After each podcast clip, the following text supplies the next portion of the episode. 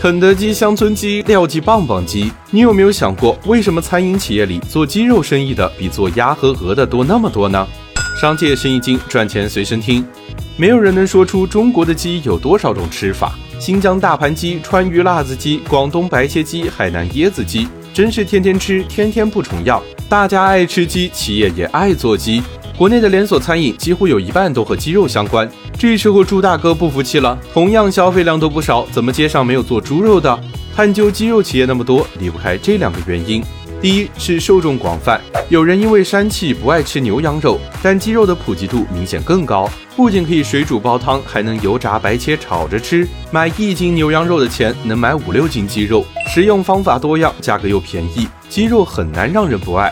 我国一年消耗七十亿只鸡，这个数量仅次于猪肉，是第二大肉类消费品。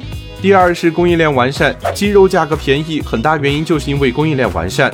自从1987年肯德基进入中国后，我国便引入了全球标准的鸡肉供应链体系，从养殖、加工、运输、仓储，再到门店供应和销售，鸡肉有着成熟且完整的上下游链条。像圣农、家鸡、泰森等都是知名的鸡肉供应商，而且鸡肉产量高，两斤饲料就能长一斤肉，平均二十天就能出栏销售。而与之相对的猪肉，不仅平均出栏时间要长，而且料肉比要到三比一，甚至是四比一。有着稳定可靠的鸡肉供应，鸡肉的价格就被打了下来。